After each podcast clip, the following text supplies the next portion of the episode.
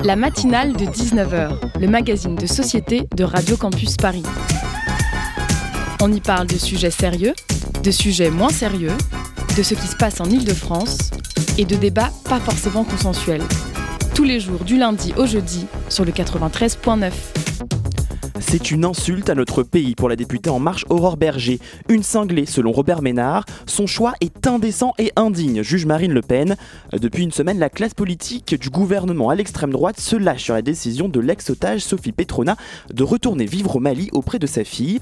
L'humanitaire âgé de 75 ans avait été obligé, il y a avait été libéré pardon, il y a un an après avoir été retenu en otage pendant 4 ans par un groupe islamiste. Ce qu'on lui reproche, être retourné illégalement au Mali au risque de se faire enlever à nouveau et menaçait la vie de soldats français qui pourraient hypothétiquement aller la sauver si elle se faisait kidnapper.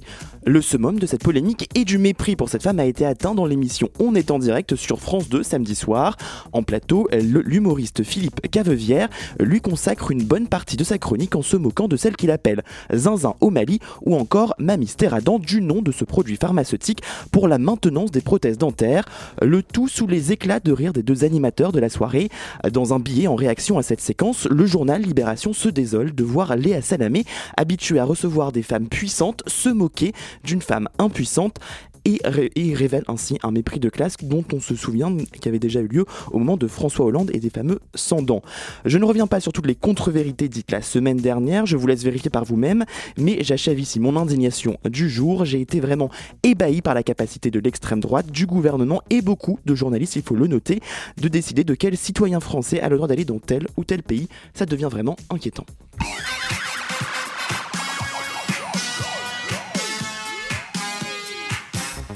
Dans la deuxième partie de l'émission, on parle hip-hop à l'occasion du festival Calypso qui aura lieu jusqu'au 31 décembre à Créteil et dans une trentaine de lieux un peu partout en Ile-de-France. Retour sur une discipline qui passionne toujours plus ses pratiquants.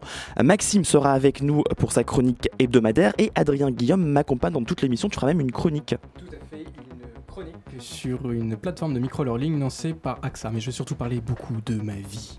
Et eh bah très bien, ça sera dans à peu près une demi-heure. Et tout de suite, on parle du bégaiement. La matinale de 19h sur Radio Campus Paris.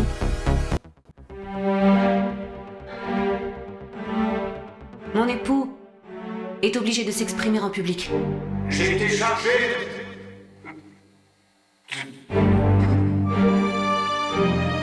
Peut-être devrait-il changer d'emploi. Impossible. Et si mon époux était le duc d'York? Pardon, votre... Altesse royale. Altesse royale. Mon époux a consulté tout le monde en vain. Articulé. Il ne m'a pas rencontré moi. Quel est votre souvenir le plus ancien? Je ne viens pas ici livrer mon intimité. Pourquoi êtes-vous ici alors? Pour mon futur bégaiement Je ne suis pas un roi. Je suis un officier de marine. La nation croit que quand je parle, je parle en son nom, mais j'y arrive pas. Pourquoi perdre mon temps à vous écouter? Mais parce que j'ai une voix la voix française de Colin Firth dans le discours d'un roi il y a 11 ans. C'était dans l'Angleterre des années 30. Le prince Albert, deuxième fils du roi George V, doit monter sur le trône, mais il ne parvient pas à s'exprimer en public car il souffre de bégaiement. Le film suit la rencontre avec Lionel Logg, un orthophoniste aux méthodes pas banales, qui va l'aider à surmonter son handicap. S'exprimer en public, ce n'est pas facile pour tout le monde et encore moins quand on est bègue. 600 000 personnes seraient atteintes de ce trouble de la communication en France. Dans quelques jours se tiendra au théâtre Bobino à Paris la finale d'un concours d'éloquence pour personnes atteintes de bégaiement. L'occasion pour nous d'en parler ce soir avec Mouna Bizri. Bonsoir. Bonsoir. Euh, vous êtes le co-créateur du concours et vice-président de l'association Parole Bégaiement. Euh, on est également avec Marc Rader, que vous êtes candidat et finaliste à ce concours. Bonsoir. En effet, bonsoir. Et Mathilde Blavier, vous êtes membre de l'association et étudiante en orthophonie. Bonsoir. Bonsoir. Euh, alors, vous avez peut-être vu ce, film et, on en parlait avec vous tout à l'heure, Mouna Bizri, pardon. vous n'avez pas aimé, vous, ce, film bah, C'est pas que j'ai pas aimé, c'est que pour moi, c'est pas c'est pas forcément une euh, une représentation réaliste du bégaiement. Mhm. Parce que son, son bégaiement est, est traité de, de, manière très violente, alors que euh, pour nous, ce qui, est, ce, qui, ce, qui est, ce qui est important, ce n'est pas de le traiter avec violence, mais c'est de, de l'accepter, d'arrêter d'être en, en, lutte quotidienne et de se rendre compte euh, qu'il fait euh, partie de nous et que ça, peut aussi être euh, une raison pour se dépasser constamment. Euh, on sait que les enfants sont parfois méchants entre eux. En quoi grandir avec un bégaiement, ça a pu être un handicap pour vous, Marc Rader? Euh, Je propose qu'on parle pas de harcèlement, s'il vous plaît. D'accord, très bien. Euh, est-ce que, enfin voilà, est-ce qu'aujourd'hui dans, votre, dans vos vies professionnelles, c'est encore un, problème? En fait, le but du concours éloquence du bégaiement, c'est de, parler du bégaiement de manière positive. Donc, en fait, tout le monde sait que le handicap est une limite dans la vie. Ok? Et, et ça, on peut, euh, on peut le dire partout, on peut l'entendre partout. Par contre, montrer que le handicap et le, euh, et le, le, bégaiement peut aussi être une source d'espoir, une source de compétence, mhm. ça, on en parle trop peu. Et c'est ce, et c'est ce qu'on souhaite euh, démontrer de par nos, actions. Et, je m'excuse de vous avoir coupé parce que c'est une question qu'on pose euh, dans pratiquement toutes les émissions et je pense qu'on peut voir. Je, pense qu'on a plein d'autres. On a une demi-heure voilà, pour en parler, pour parler de, ce concours, mais je pensais que c'était important aussi de, de comprendre voilà, d'où euh, est-ce que, que ça venait. Euh, justement, ce, ce concours, d'où vous en est venue l'idée? Bah, De ma propre vie. Le, le bégaiement a a longtemps été difficile mhm. pour moi. Et à un moment, je, ne, je voulais qu'il arrête d'être une limite. Et donc, tous les, tous les défis, toutes les, toutes, les, toutes les raisons de me prouver que le bégaiement n'était pas une limite pour moi, je les saisissais. Et, et, donc, il y a 7 ans, j'ai participé à un concours d'éloquence pour personnes qui bégayent. Mhm. Pourquoi finalement euh, avoir, se mettre en danger dans un tel exercice? Au-delà du handicap, qu'est-ce qui, qu'est-ce qui vous excitait là-dedans? Et même... Euh, oui. Alors, en fait, j'ai... J'ai déjà vu qu'il y avait le, euh, le concours et, et du bégaiement, mais je n'ai jamais pensé à y participer. Et puis, un, à, peu près il y a deux mois, euh, je recherchais un, un, cours de théâtre ou improvisation pour euh, se mettre en danger et, du coup notamment euh, se dépasser et de faire face à, notre peur à parler. Mmh. Et du coup, quand le bégaiement, il y a deux, il y a deux choses. La partie euh, physiologique, la mus les muscles, la, enfin, la tension, mais aussi a la partie psychologique. C'est comme l'iceberg. Et du coup, j'ai décidé de faire face, ce que j'ai jamais fait, à, la partie psychologique. Du coup, de faire face à, à ce que j'ai peur, ce qui, ce qui est notamment de parler devant les gens. Et puis je l'ai fait. Euh, ça, fait un mois qu'on nous sommes en train de, de, faire des entraînements avec les intervenants. Comment, ils se passent ces entraînements? Parce que moi je, suis curieux, je vois les concours d'éloquence de loin, j'ai des images, je pense que nos auditeurs ont encore d'autres images, comment ça se passe? Comment ça se Très bonne question, en effet. Alors, euh, tout, à fait comme vous, euh, je j'avais aucune idée de, de, comment ça allait être jusqu'au jour où je suis inscrit et je suis venu. Et du coup, il y a eu trois samedis où il y avait des master classes, ce qu'on appelle master class. Ce sont des cours où il y a des intervenants de, de haute qualité, euh, notamment euh, euh, Stéphane André. Il y, a, aussi Bertrand Perrier qui a écrit des livres et aussi il a fait des interventions sur la parole notamment. Mais au-delà de faire des cours aussi, surtout les intervenants, ils nous poussent à, à parler de, devant les gens, enfin devant les candidats, ce qui n'est pas très facile au début, même si on, on se connaît un petit peu. Mais parler devant 30 personnes n'a jamais été aussi facile. Et puis on se prépare euh, sur la posture, comment être euh, plus éloquent, comment on doit parler, comment on doit, on doit faire vivre le discours qu'on dit, même en étant bègue. Donc euh, c'est, nous sommes tous, mais du coup on, on, parle, on a des choses à dire. Du coup, euh, les gens doivent nous entendre et ils le font euh, super bien. Enfin, ils sont très ravis de notre discours, je crois. Et alors justement, vous êtes suivi cette année par, euh, par une caméra de, France 3 avec Mélissa Bronsard qui est en studio avec nous, mais qui avait déjà suivi le concours l'année dernière et, qui avait fait un, reportage qui a été diffusé notamment sur votre site internet. J'aimerais bien qu'on écoute justement un extrait de cet atelier. Eh ben on écoutera peut-être ça, cet extrait plus tard, mais en gros on entendait voilà quelqu'un qui, un intervenant qui expliquait euh, euh, aux, participants euh, comment est-ce que ils peuvent en fait voilà s'améliorer. Il y avait un, il y avait un extrait notamment d'une fable de, La Fontaine qui, qui était lue. Vous en quoi ces ateliers vous ont ils vous ont aidé? Alors moi je suis arrivé, très, très, souvent ils me disent que, ma voix est très monotone. Mmh. Et du coup aussi ça, ça m'affecte euh, mon expressivité, etc. Et du coup, je savais, enfin, j'avais aucune idée c'est mm. quoi la vraie éloquence et surtout avoir peur devant le public. J'avais du blanc très souvent en parlant. Mm. Même en préparant le, le, texte, etc.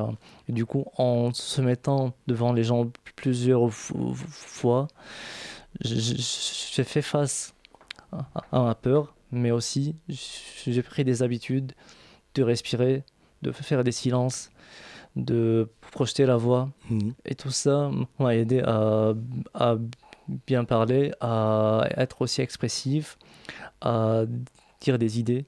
Et du coup, à faire les gens écouter, à, à faire les gens m'écouter. Et vous êtes euh, le finaliste de ce concours qui aura lieu le 23 novembre au Théâtre Lobino, c'est bien ça En effet, oui. Qu'est-ce que ça vous fait personnellement de passer, j'ai regardé ça sur Wikipédia avant d'arriver, de passer après euh, euh, Piaf, Coluche, Guy Bedos, Raymond DeVos ou Joséphine Baker? Je mets la pression peut-être d'un coup. Effet.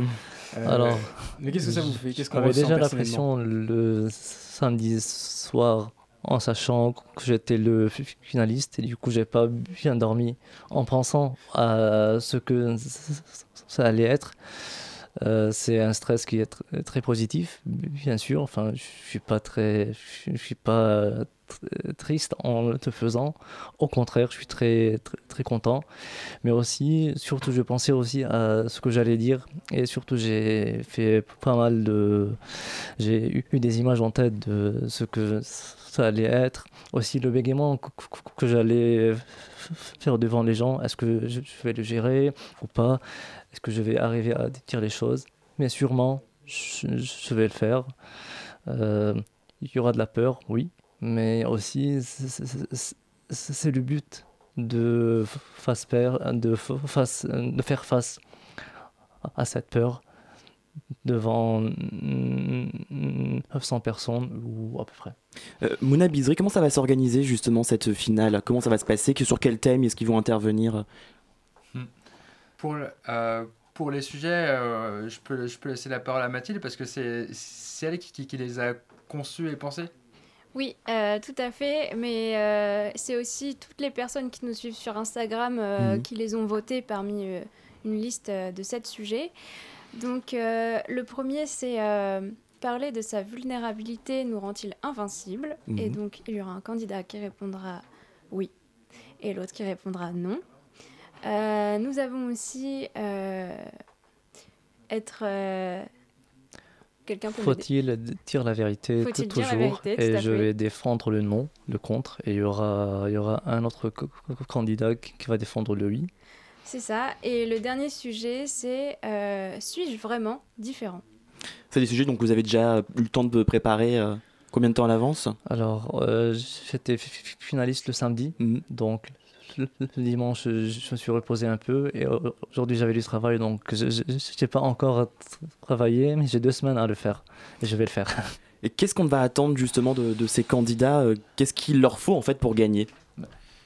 On, la particularité de notre concours, c'est que lors des, lors des ateliers pratiques, on est plein de personnes avec, euh, avec, avec différentes compétences et différents vécus. Donc il y a des personnes qui bégayent, il y a des personnes qui ne connaissent rien au, bégaiement et, il y a des orthophonistes ou des étudiantes en mmh. orthophonie. Et, il y a, et on fait aussi un, un coaching, euh, un coaching très rapproché. Mathilde, vu que tu coaches Marc, tu peux, tu peux expliquer comment tu l'accompagnes?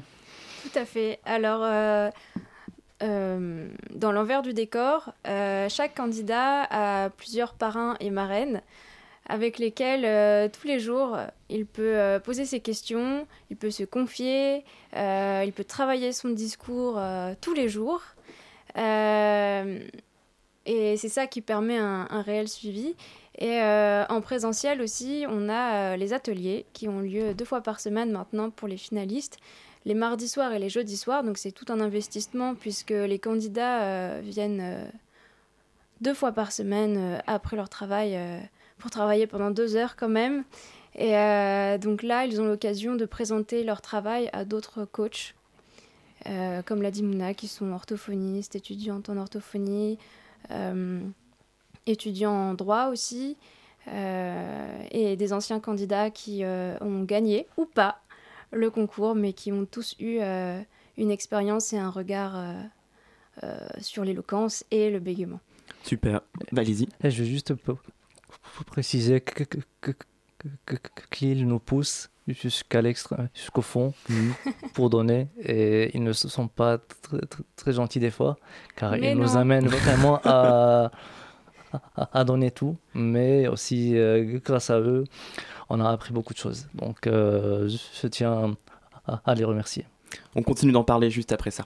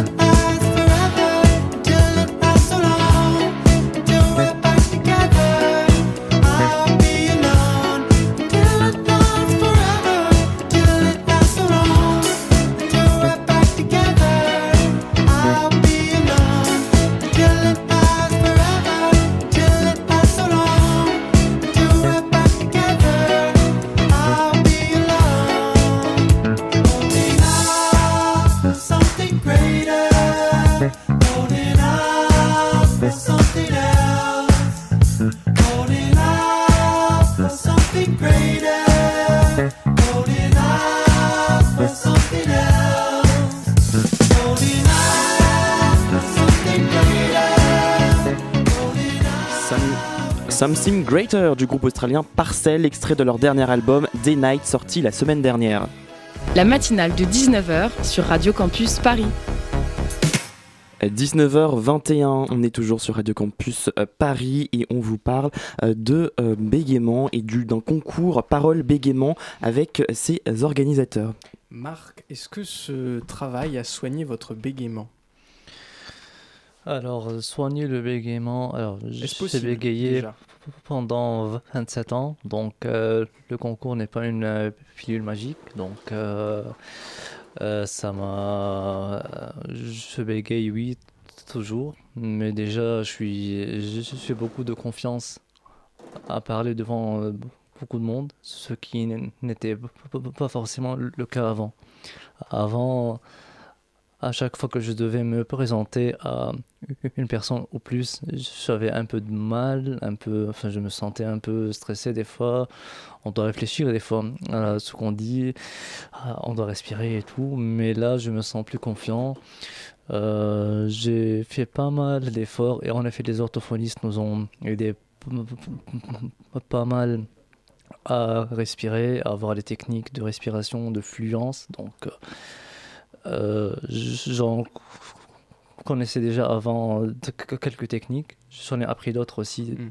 durant le, le concours. Je n'ai pas arrêté le bégaiement, non, mais euh, je suis beaucoup mieux à, à, l'intérieur. Vous l'avez dépassé en fait, vous avez acquis de l'assurance. Exactement, oui. Alors pour compléter un petit peu ce que Marc a dit, euh, l'éloquence du bégaiement, ce n'est pas une technique orthophonique euh, de maîtrise mm. de la fluence, c'est pas du tout ce qu'on a souhaité développer, mais euh, exactement comme tu l'as dit, Marc, c'est quelque chose pour vous donner confiance dans vos prises de parole, etc. Et euh, les orthophonistes qui nous accompagnent euh, suivent certains candidats. Euh, certains candidats ne sont pas suivis en orthophonie, donc on a plein plein de profils de bégaiement différents. certains candidats prennent, font le choix d'utiliser certaines de leurs techniques de mhm. fluence apprises en cabinet, d'autres pas du tout. Mhm. de toute façon, le bégaiement n'est pas du tout un critère dans notre concours d'éloquence, bien que bégaiement soit dans son nom. Et comment dire Voilà, en fait, on veut montrer qu'on peut être euh, une personne qui est bégayée et être éloquent à la fois. Le but est faire donc... des, des, discours et bégayer. Le but est donc de vaincre un stéréotype, c'est ce que vous expliquez. Exactement. Euh, dans votre vie quotidienne également, ça, ce concours a eu un impact? Ce concours a eu un impact, oui. Aujourd'hui, j'ai invité tous mes collègues au travail. Mhm. Donc, ils étaient très contents de savoir euh, que j'étais finaliste. Mhm.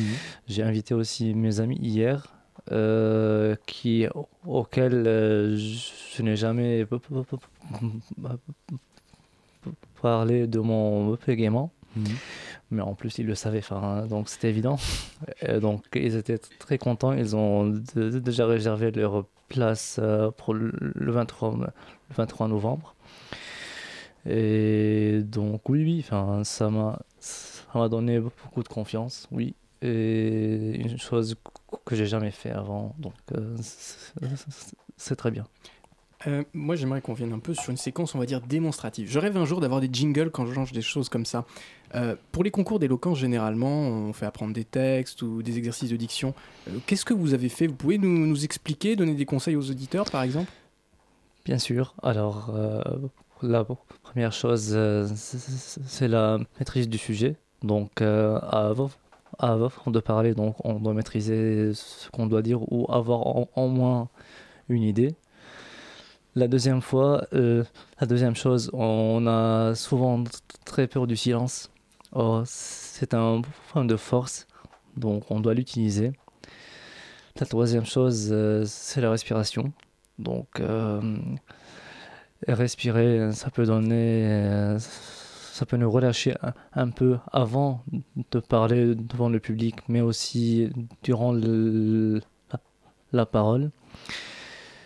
Euh, voilà, donc. Euh. Et, ce qui est intéressant aussi, c'est c'est de réaliser que euh, l'éloquence n'est pas que des mots, pour reprendre ce qu'a dit, ce dit Marc. Ça commence avec le corps, comme le dit l'un de nos animateur avoir une bonne posture, un bon regard et porter sa voix. Ensuite, rien de plus chiant qu'un discours où on parle d'amour comme si on, on s'adressait à un tronc d'arbre ou à un micro. Euh, il, il faut parler d'amour quand on parle d'amour. Il faut parler de tristesse comme si on était triste. Et il faut aussi varier les intonations pour, pour qu'on puisse se marrer et, et, passer un bon moment. Et, et plus on pousse tous ces aspects-là, et, plus on se dépasse aussi. Euh, est-ce que, euh, Mathilde Blavier, est-ce qu'on est qu'on sait d'où vient ce, ce trouble? Alors, euh, la recherche en est à ses prémices. Mmh. Aujourd'hui, on sait que le bégaiement, c'est un trouble neurologique, développemental, d'origine génétique. C'est ce qu'on sait, mais on n'en sait pas encore grand-chose. On a commencé à isoler certains gènes. c'est vrai qu'on a observé que certaines activités neurologiques chez les personnes qui bégayent sont un peu différentes. Euh, mais en tout cas, on sait aujourd'hui ce que ça n'est pas le bégaiement. On mhm. sait que ce n'est pas euh, euh, une personne qui est submergée par le stress à chaque fois qu'elle prend la parole. Ça ne vient pas du stress, ça n'est pas psychologique. on sait par exemple que ce n'est pas les mots qui se bousculent dans la bouche des enfants qui veulent trop parler. Ce n'est mhm. pas du tout ça voilà, c'est... on en saura peut-être un peu plus dans quelques années.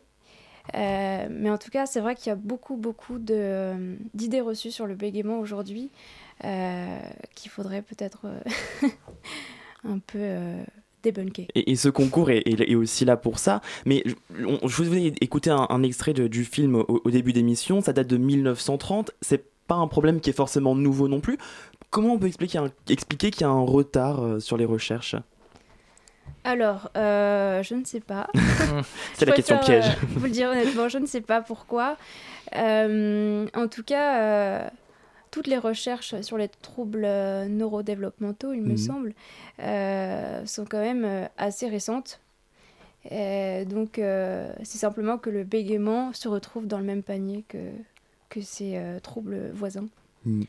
On a beaucoup parlé du, concours, euh, mais euh, je, vois que Mouna, vous êtes vice-président de l'association Parole Bégaiement. En fait, qu'est-ce que c'est? Parce qu'il n'y a pas que l'éloquence, j'ai vu ça, il y avait d'autres choses également euh, qui, sont faites par l'association. Est-ce que vous pouvez expliquer à peu près? Exactement. L'association Parole Bégaiement est, est pratiquement unique dans son genre dans le monde du bégaiement parce qu'elle regroupe à la fois thérapeutes, et personne qui bégaye. Alors qu'habituellement, c'est patient d'un côté, thérapeute de l'autre. Et, qu'est-ce qu'on fait? Donc, on va sur le terrain comme, comme avec euh, l'éloquence du bégaiement. On, on sensibilise au bégaiement lors euh, de moments clés. On organise un, un colloque tous les, tous les deux ans. Il y a, il y a, la, il y a la journée mondiale du, du bégaiement qui a, qui a lieu le, euh, le 22 octobre et c'est génial parce que on, on donne euh, une heure de fin et on finit toujours un tiers de temps après parce qu'on a tous un tiers temps. Euh, je fais trop souvent cette vanne. non, mais elle est bien, elle est bien, elle est bien. Merci. En, Ensuite, on, fait, euh, on, rédige également du, contenu pour informer autour du,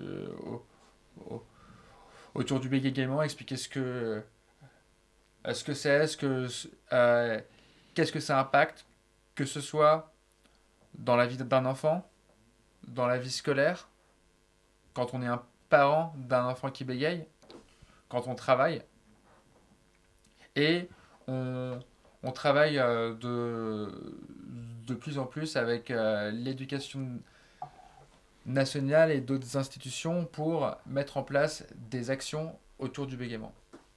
Vous en avez d'autres qui sont prévues euh, en dehors de, ce concours?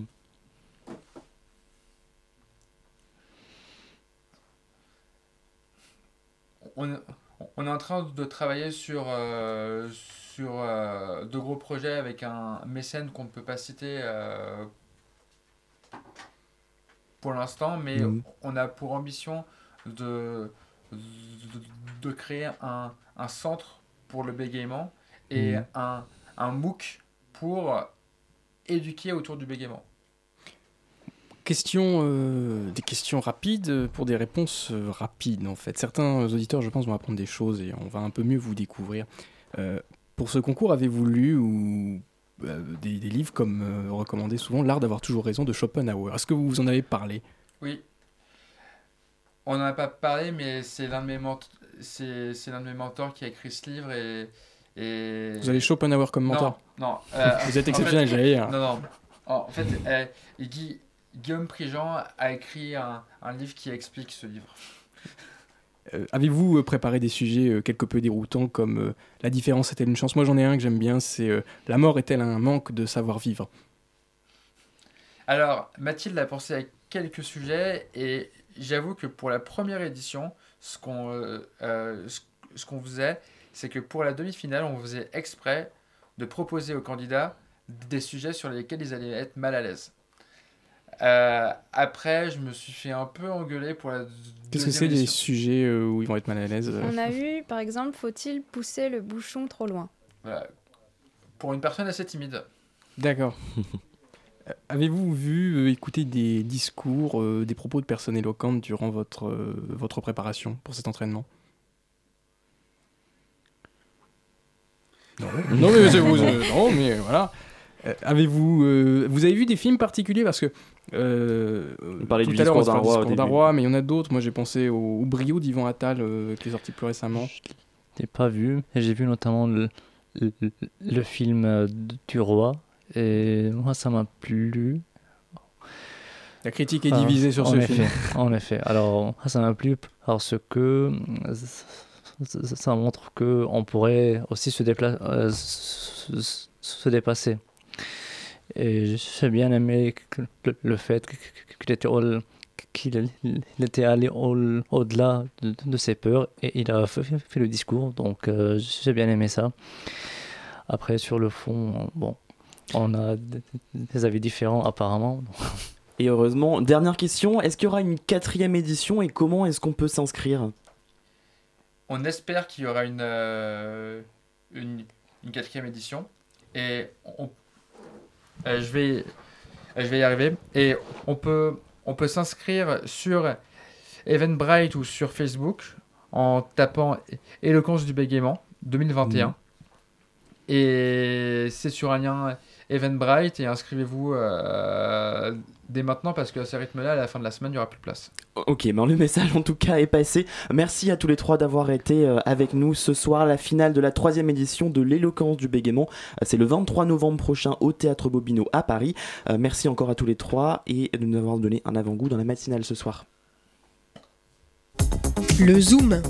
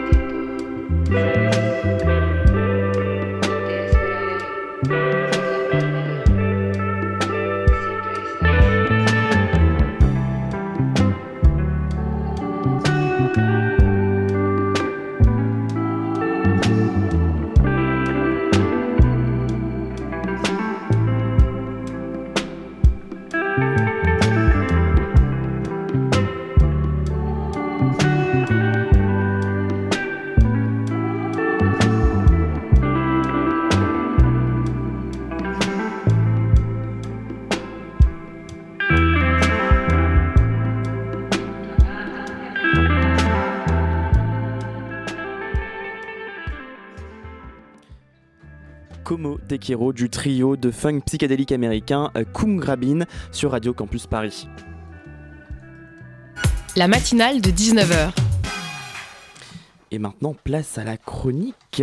En pleine conférence sur le climat à Glasgow, des initiatives de toutes parts sont lancées pour sensibiliser aux enjeux climatiques au-delà de Greta Thunberg. Adrien Guillaume, une initiative qui vous a interpellé. Tout à fait quelque chose dont je ne me remets toujours pas. Alors que je lisais tranquillement dans un fauteuil en osier, un verre de vin à la main, dans un café de Saint-Germain-des-Prés, à la décoration très anéfole avec ce, ce, paysage de carrelage et de lustre d'antan, euh, en fait typiquement parisien. Ah, ah, je lisais le Figaro, alors vous voyez, euh, je gagne du temps en fait pour ma chronique, je raconte ma vie. Euh, je crois qu'il pleuvait, euh, c'était vraiment un jour de pluie. Je discutais avec le serveur qui venait d'arriver de Bayonne, c'était un choc surtout pour lui. Il me demandait des conseils pour les lignes de métro, il était un peu perdu. Moi, de mon côté, modestement, mon problème était beaucoup plus concret, j'hésitais entre plusieurs vins. Et puis finalement, je me suis dit que j'allais prendre un cappuccino. Ou, non, finalement, du vin, j'hésitais encore. Et c'est encore une chose hein, pour gagner du temps, hein, ne croyez pas, je, je développe.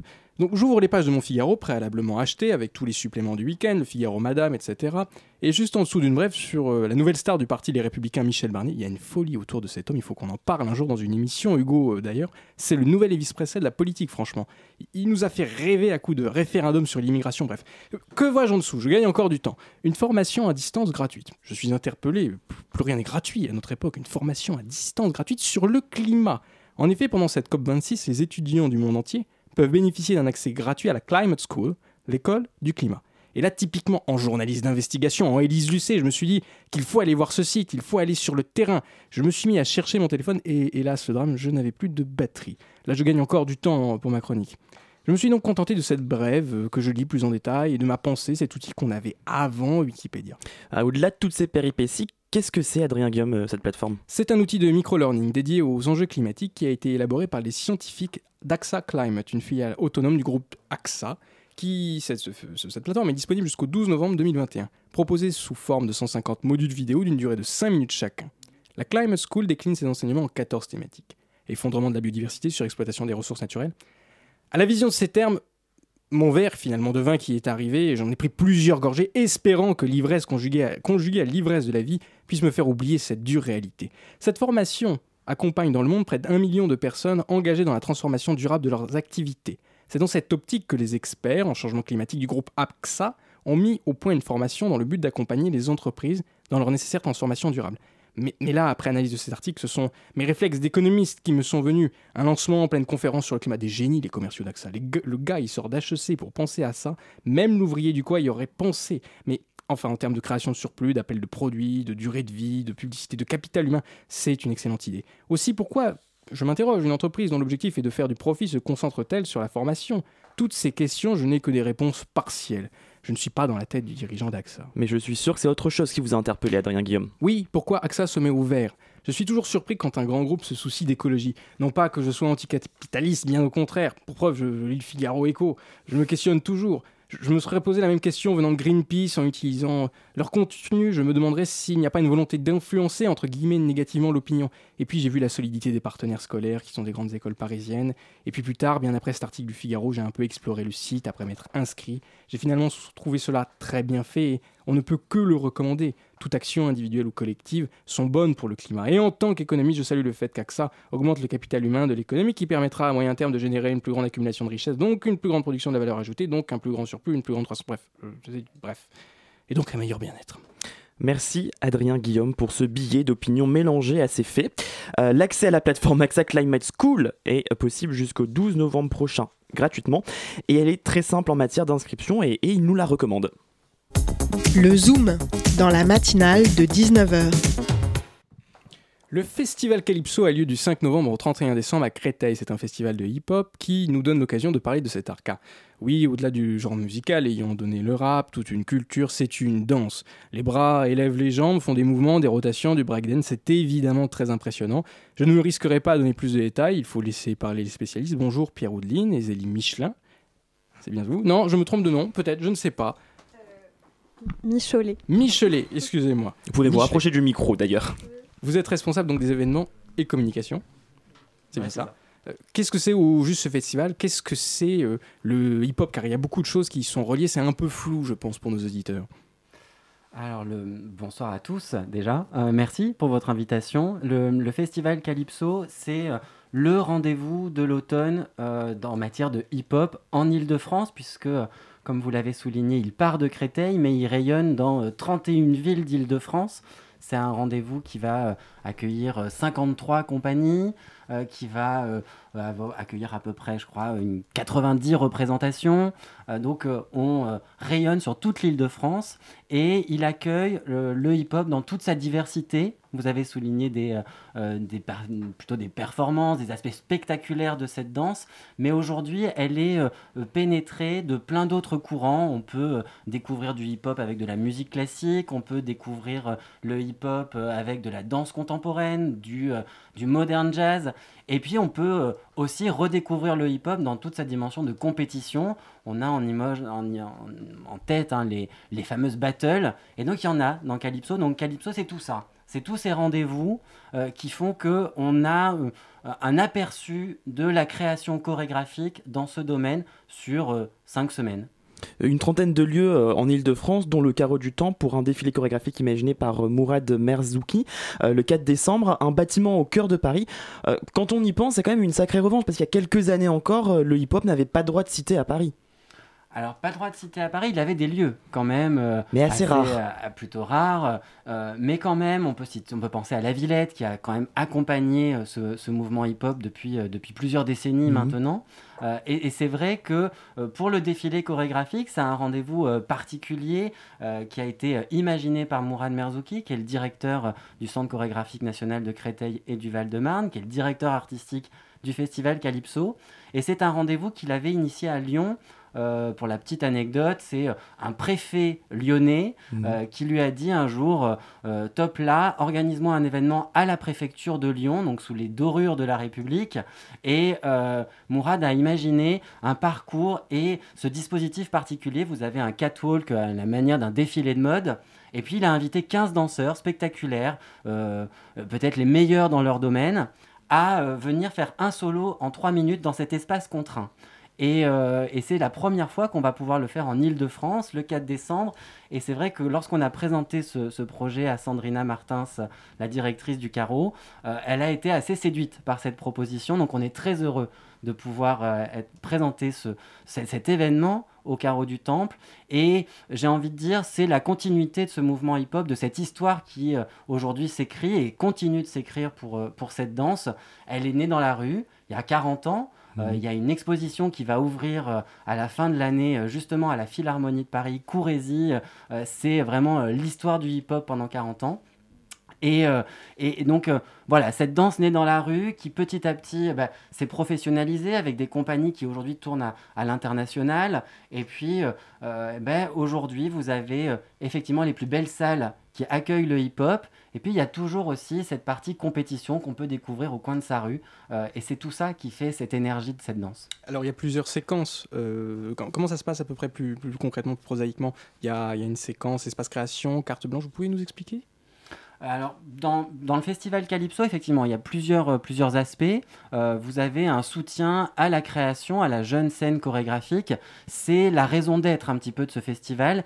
Il est né d'un constat euh, que souvent le, Centre chorégraphique national de Créteil soutenait des jeunes compagnies et puis elle manquait de visibilité. Donc la visibilité, c'est euh, comment montrer son spectacle au plus grand nombre euh, dans différents lieux, essayer d'aller au plus près euh, des, spectateurs. Et donc Calypso, c'est ça, ça a été de, dire, ben, mettons-nous autour d'une table, programmateurs, directeurs de la culture de différentes communes, pour eh bien, montrer cette, cette jeune scène mm. chorégraphique émergente. Puis ben, ces jeunes chorégraphes émergents, parce que Calypso a déjà presque 10 ans maintenant, sont plus aguerris, donc eux ont déjà accès à, à d'autres scènes plus importantes. On peut penser au théâtre des Gémeaux, on peut penser à La Villette, toujours elle, on peut penser euh, on peut penser également à Villejuif, donc des salles parfois plusieurs centaines, voire milliers de personnes. Et puis, ben, il y a aussi cette, euh, scène émergente euh, qu'on continue d'accompagner. Il y a différentes escales comme ça qui vraiment donnent cœur, ont à cœur pardon, de, montrer cette, cette chorégraphie. Et puis, il y a effectivement une carte blanche, comme vous le soulignez. Euh, la carte blanche, c'est un rendez-vous particulier dans, dans, le festival. Ça a lieu à Créteil. Ça sera le 17 euh, novembre. Cette carte blanche, elle a été dédiée au crump. Euh, Il faut que vous ce que c'est, parce qu'on ne sait pas forcément. bien sûr. le crump, c'est une danse qui est née dans les années 1970 aux États-Unis.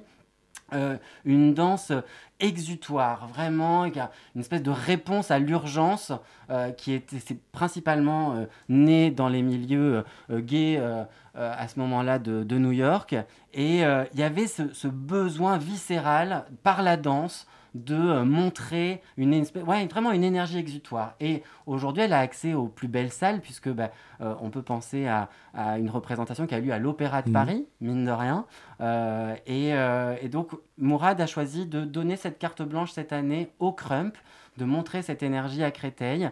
Donc, il y aura trois propositions avec Grishka Karouge, euh, qui est un des ambassadeurs forts de cette, de cette danse crump, euh, et puis une compagnie lyonnaise qui va venir également, une, euh, qui est la compagnie J-Kide, et puis il y aura un show pédagogique en entrée, justement, pour des publics comme vous, mais comme moi également il y a encore quelques mois, qui ne connaissons pas cette, cette danse, et on va nous initier un petit peu au code de cette danse crump. ce sont les spectacles à aller, euh, si on n'y connaît rien, euh, le dernier que vous dites. Euh, quels sont ceux à favoriser au-delà de cela? Moi, je, moi, je n'y connais vraiment rien.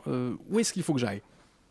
Alors, à proximité de chez vous, puisque bah, finalement tout un chacun, qu'il soit à Nemours, à Cergy, à, à Choisy-le-Roi et jusqu'à Pantin, bah, vous avez un spectacle Calypso à côté de chez vous. Donc vous pouvez euh, déjà euh, aller juste à proximité de votre salle. On peut aller aussi euh, dans plein de lieux parisiens, la Villette, la MP2A Saint-Germain, au carreau du Temple, finalement à proximité. Et puis s'il y a des spectacles à recommander, bah, vous avez des spectacles, on va dire, qui se revendiquent plus grand public. Il y a ceux de Mourad Merzouki, vous avez sa dernière création qui s'appelle Zéphyr, un projet en partenariat avec le Vent des Globes. Euh, donc euh, ça, c'est un spectacle où effectivement on peut, on peut y aller euh, pratiquement les yeux fermés. Et puis après, vous avez d'autres salles qui, j'ai envie de dire, font une sélection de, projets qui peuvent répondre complètement à vos attentes. Je pense par exemple, si vous êtes euh, euh, avec un solo, que vous êtes un jeune euh, et que vous en avez marre des stigmates, bah, vous, pouvez foncer à la Villette pour aller voir comme un symbole d'Alexandre Fandard. Je vous encourage vraiment à regarder ce programme qui est dense, hein, il fait plus de 80 pages, mais chacun peut y retrouver, peut trouver finalement son compte dans cette programmation tout autre opposé, vous avez la dernière création de Kader euh, qui, va mettre, euh, qui va se servir d'un thérémine. Euh, et, et, là, je me retourne vers Zélie. Le deuxième instrument, c'est. D'un cristal bachette. D'un cristal bachette, exactement. Un instrument qui est peu usité, qu'on assimile plutôt à de la musique contemporaine. Et finalement, bah, ça va être cette rencontre entre le hip-hop et cette musique contemporaine. Donc, vraiment, j'ai envie de dire il faut euh, éplucher ce programme pour, euh, pour trouver un peu euh, ce qu'on a, qu'on a envie d'y chercher. le hip-hop s'invite partout. On trouve même un nouvel élan sur les réseaux sociaux, en particulier sur TikTok. pour vous, c'est une concurrence ou c'est complémentaire au spectacle vivant? Est-ce que les jeunes qui vont regarder des vidéos très courtes sur TikTok vont se dire Ah tiens, je vais aller voir un spectacle de hip-hop ce soir? Pas tous, évidemment. mais... comment, les, comment les amener, du coup La deuxième question. je, je, pense que la, la plupart des structures qui euh, euh, portent ce festival Calypso sont engagées dans bah, l'action culturelle, essayent de vraiment inscrire sur la durée leur programmation, mènent des actions sur leur territoire. il y a à peu près ces 300 heures d'action culturelle dans le cadre du festival Calypso, chacune vraiment avec leur particularité. nous à Créteil, c'est un marathon de la danse, c'est 2300 mmh. enfants qui vont comme ça pendant trois jours s'initier au hip-hop. Vous, vous, avez Bagneux qui fait un petit peu la même chose.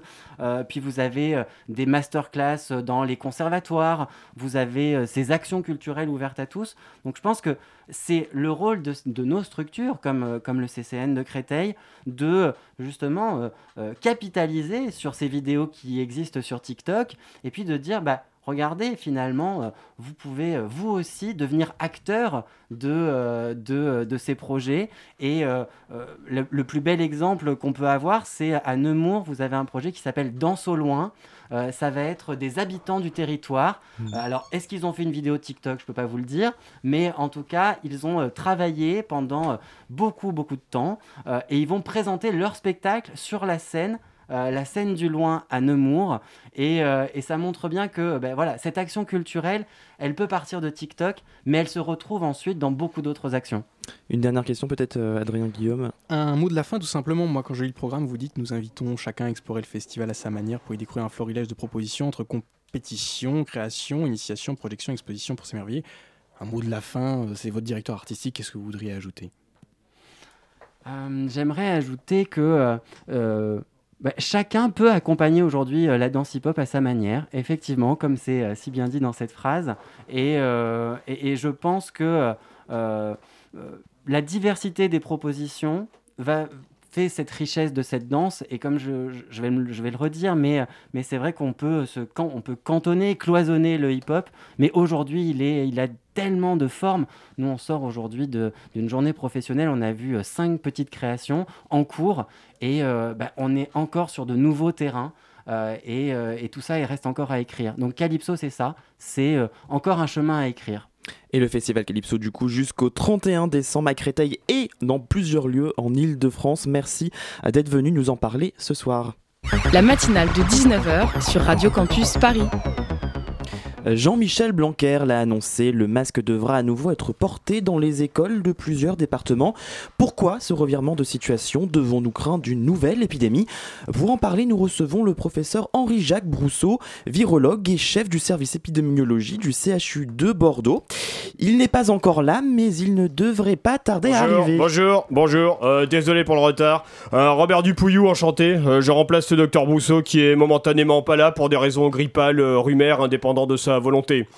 Très bien, vous êtes également virologue? Bah disons que j'assiste le docteur Brousseau dans tout ce qui est euh, nettoyage de son bureau et rangeage de ses dossiers. Entendu. Êtes-vous en mesure de nous donner une prévision dure sur les possibilités euh, de risque de contamination actuelles euh, bah écoutez, euh, les choses sont très claires. Euh, comment c'est qu'on contamine? Euh, Faut pas être sorti de Saint-Cyr-l'École vétérinaire pour comprendre. Hein. Euh, bah, la contamination, c'est quand il y a des postillons. Bon, bah, les postillons, ça vient de la salive. pas de salive, pas de contamination. Donc, dès lors qu'on arrive à enlever la salive des gens, il n'y a plus de problème de contamination. Donc, selon moi, on a Guingamp et les vaches seront bien gardées, pour ainsi dire. Oui, mais vous pensez que l'annonce de Jean-Michel Blanquer euh, euh, bah, euh, alors l'annonce de Jean-Michel Blanquer, bah, je suis pas trop allé sur le bon coin récemment. Donc s'il a mis une annonce, c'est qu'il vend des trucs. Hein. Peut-être qu'il a qui une cave trop petite, qui un grenier trop chargé, ou peut-être que ce n'est pas exclu. Tout ministre qu'il est, il a besoin de sous, d'où l'annonce. Non mais Jean-Michel Blanquer a dit que les élèves devaient reporter le masque dans les écoles. Pourquoi, selon vous? Bah peut-être un bal costumé. Non, on, parle des masques chirurgicaux à cause du Covid. Ah bah oui, bien sûr. Euh, écoutez, la prudence est mère de sûreté, et mieux vaut prévenir que guérir. Donc euh, je pense que Jean-Michel Blanquer euh, sait ce qu'il fait. Hein. je rappelle quand même qu'il est ministre. ouais, je me suis, j'ai fait un peu des recherches avant de venir. Et donc en tant que ministre, bon, j'imagine que c'est un homme intelligent qui prend des décisions en toute connaissance de cause. Hein. donc s'il a décidé de refaire mettre les masques, eh bien c'est qu'il a ses raisons. La presse spécialisée parle d'une hypothétique cinquième vague. Vous, qu'en pensez-vous? Euh, bah, c'est les amoureux de la voile qui vont être contents, hein, mais pas seulement néanmoins, euh, les amoureux du surf, de la planche, de tout ce qui se pratique sur la mer, donc les vagues, bah, c'est bien. Bien. le seuil pour porter le masque est de 50 pour 100 000 habitants. En tant que spécialiste, que pensez-vous de ce seuil pour porter le masque dans les écoles? Écoutez, ne soyons pas alertistes, je pense que peu d'écoles sont concernées, hein, dans la mesure où il existe, selon ma connaissance, peu d'écoles qui peuvent accueillir 100 000 habitants. je rappelle que les écoles sont très souvent petite, avec euh, peu de classes. Euh, je crois que l'éducation nationale n'a pas les moyens nécessaires pour accueillir tout ce monde, donc il n'y a pas pénible dans la demeure et les gens peuvent se rassurer. Très bien, eh bien merci monsieur euh, Dupouillon de nous avoir accordé du temps. Service. Et cette émission va donc du coup toucher à sa fin. Merci à Maxime pour la euh, chronique. Euh, merci d'avoir été avec nous. Merci à ceux qui l'ont fabriqué avec passion. Maxime pour sa chronique qu'on vient d'entendre. Adrien Guillaume pour l'éco-interview et la chronique. Merci à Geoffrey et Jeffrey pardon et Jonathan pour la réalisation et Hugo notre chef d'orchestre préféré. Euh, mercredi, on sera à l'Académie du climat pour une émission spéciale COP26. si vous voulez nous voir, on vous accueille pas très loin de la buvette donc passez. Euh, dans quelques instants, c'est scène ouverte sur Radio Campus Paris. Bonne soirée à tous et à très vite.